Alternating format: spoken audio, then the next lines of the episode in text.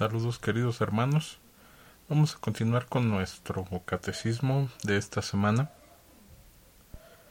Y pues como ya es costumbre, lo primero que hacemos ante todo es ponernos en presencia del Señor en el nombre del Padre, del Hijo y del Espíritu Santo. Amén. Jesús, amigo bueno y generoso, gracias porque nos amas, gracias por enseñarnos el camino de los mandamientos para vivir felices. Gracias por escucharnos y platicar nuestras cosas. Gracias por darnos los sacramentos para crecer en la fe. Amén.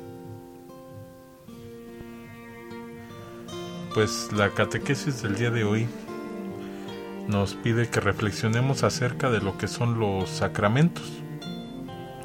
Y pues para poder empezar a hablar de sacramentos, pues tendríamos que ver qué es un sacramento. ¿Qué es un sacramento? Bueno, el sacramento es un signo sensible instituido por Jesucristo que significa y confiere la gracia a los que lo reciben dignamente. ¿Qué es la gracia?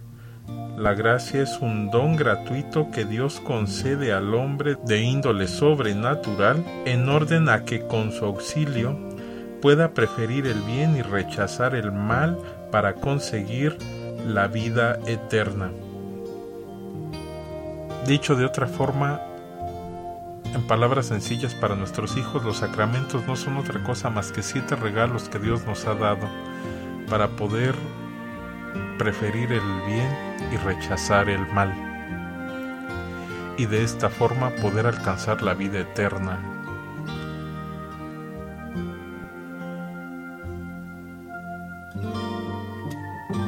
Decíamos que es por medio de los sacramentos que recibimos la gracia.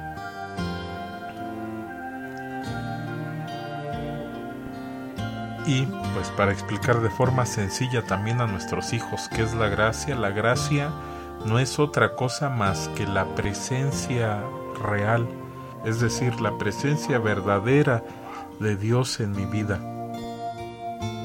Lo que queremos decir con todo esto es que Dios nos ama tanto que ha buscado la forma de estar siempre junto a nosotros de una forma física, de una forma real, tangible. Y es por eso que nos deja los sacramentos. ¿Cuántos sacramentos ha instituido nuestro Señor Jesús? La respuesta es sencilla, son siete. Vamos a enumerarlos todos bautismo, confirmación, comunión, reconciliación, orden sacerdotal, matrimonio y unción de los enfermos. Vamos a empezar por pues por meditar un poco los tres primeros sacramentos. ¿Por qué los tres primeros sacramentos? Porque estos sacramentos nosotros los conocemos como sacramentos de iniciación cristiana. Es por medio de estos sacramentos que se nos abren las puertas a todos los demás sacramentos. Hay que decir que sin estos tres primeros sacramentos que son el bautizo, la confirmación y la comunión, no se pueden recibir todos los demás. Por eso se nos llaman sacramentos de iniciación cristiana. En la antigüedad, estos sacramentos eran dados los tres juntos. El que se quería convertir era bautizado, ahí mismo se le confirmaba y podía participar de la, de la Santa Misa comulgando por el, con el pan por primera vez. Conforme fue creciendo la iglesia cristiana y conforme fueron creciendo los, las personas que se adherían a Cristo, fue cada vez más difícil impartir los tres sacramentos juntos. Y es que hay que recordar que el sacramento de la confirmación solamente puede ser ministrado por un obispo. Y conforme fue creciendo el pueblo de Dios, pues era cada vez más difícil la presencia de un obispo en cada lugar donde se hacían los bautizos. Así que se llegó a la solución de que pues primero se bautizará a los niños y en cuanto fuera posible para los obispos llegar a el pueblo o los pueblos donde ya habían sido bautizados, estos podían ya confirmarlos en la fe y, así podrían comulgar por primera vez. Es interesante decir también que de entre los siete sacramentos que tenemos, solamente dos pueden ser recibidos fuera del estado de gracia, es decir, estando en pecado. Estos sacramentos son el sacramento del bautismo y el sacramento de la reconciliación, que también conocemos como la confesión, ¿no? popularmente llamada así. Estos dos sacramentos son los únicos que se pueden recibir en estado de pecado porque precisamente estos sacramentos fueron pensados por Jesús para regresarnos a la gracia, para regresarnos al estado de gracia. Tanto el sacramento del bautismo como el sacramento de la reconciliación perdonan los pecados. Todos, todos los demás sacramentos tienen que ser recibidos en estado de gracia, es decir, sin pecado mortal ya que si se recibieran de forma indigna, es decir, en estado de, de pecado mortal, estaríamos cometiendo no solamente un pecado más, sino estaríamos cometiendo sacrilegio. Es bueno que como laicos conozcamos cuáles son los elementos necesarios para poder decir que un sacramento fue llevado a cabo, fue realizado todo sacramento, todo, debe de cumplir con cuatro elementos para poder eh, estar seguros, para poder nosotros decir con toda certeza de que ese sacramento fue impartido. Estos cuatro elementos son, primero, debe de existir la materia. Vamos a nombrarlos todos y ahorita vamos a explicar uno por uno, como siempre lo hacemos. Primero, tiene que haber materia. Segundo, tiene que existir la forma. Tercero, tiene que existir el ministro. Y por último, tal vez el más obvio, el sujeto que lo recibe. ¿Qué es la materia? La materia es la forma visible o la cosa con la que se, se imparte el sacramento. Por ejemplo, en el bautismo es el agua, en la comunión es el pan, en la confesión pues es la, las palabras del sacerdote, la absolución. Cada sacramento debe de tener una materia por la cual es impartida, decíamos, una, un signo sensible, algo que se pueda percibir por los sentidos para, para poderlo llamar así, sacramento. El segundo elemento es la forma a la forma nos referimos a las solemnidades incluidas en el sacramento, es decir, a las fórmulas, las palabras, los rituales. Continuando con el ejemplo del bautismo, por ejemplo, la, forma tiene que incluir la, fórmula trinitaria, es decir, eh, yo te bautizo en el nombre del, del, Padre, del Hijo del Espíritu Santo. Si, si no existe esta forma, no podemos... Eh, llamar a esto bautismo, por ejemplo. Hay hermanitos separados que cuando imparten el bautismo lo imparten en el nombre del Señor Jesús. Y este bautismo no es válido porque nosotros recibimos el nombre en el nombre de Dios. Eh, eso lo explicaremos más adelante cuando meditemos qué es el bautismo.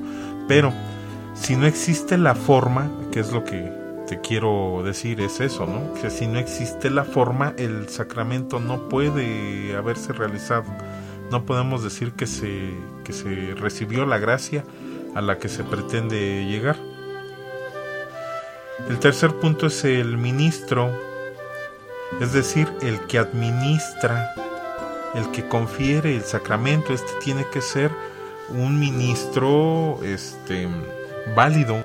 Por ejemplo, hablábamos acerca de lo que es el sacramento de la confirmación. Este solamente puede ser eh, administrado por un obispo o en su defecto por un sacerdote pero con la con el permiso la autorización de un obispo. Si no es así este sacramento tampoco puede puede decirse que se recibió.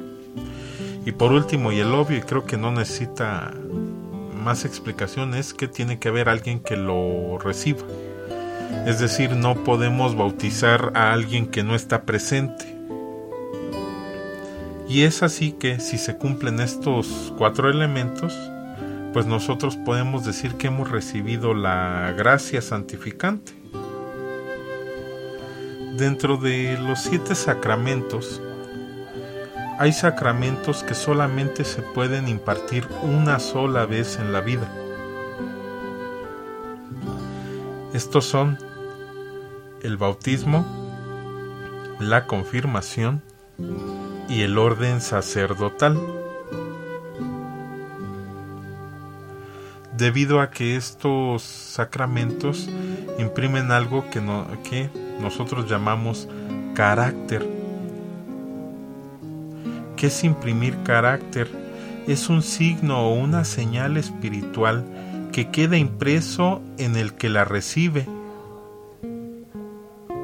Es una señal que habrá de permanecer durante toda la vida, incluyendo la vida ya eterna, es decir, esto queda impreso en el alma. No se puede quitar. No se puede quitar. ¿Por qué se hace esta afirmación? Bueno, yo recuerdo que alguna vez alguien nos, nos preguntaban que si era posible que un sacerdote dejara de ser sacerdote. Y la respuesta simple a esta pregunta es no. Cuando Dios da lo que da, lo da de una vez y para siempre. Es decir, Él no es como nosotros que pues damos un día y al otro día decimos, sabes que ya me arrepentí, devuélvemelo. Eh, Dios no es así. Dios lo que da, lo da de una vez y para siempre y no lo quita jamás. Y estas gracias que recibimos, por ejemplo, en el bautismo, en el bautismo nosotros somos aceptados como un hijo más de Dios. Y al ser aceptados como por Dios como sus hijos, Dios no se retracta jamás, es decir, Él nos ha aceptado como hijos y jamás va a decir algo contrario.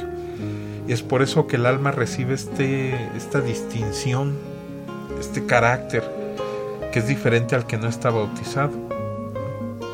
Ya explicaremos más adelante estas, estas situaciones, pero sí es necesario que sepamos que estos que estos sacramentos, incluyendo el de la confirmación, donde pues nosotros recibimos la plenitud del Espíritu Santo, esto ya no se quita jamás.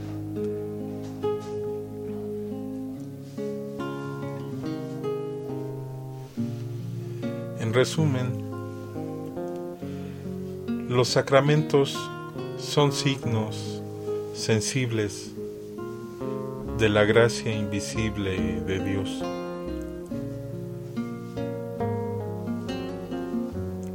son el medio por el que Dios nos ha brindado su gracia. Es por eso que, a excepción de los dos sacramentos que mencionamos, el del bautismo y el de la reconciliación, la única forma de recibirlos es estando en gracia, estando en amistad con Dios.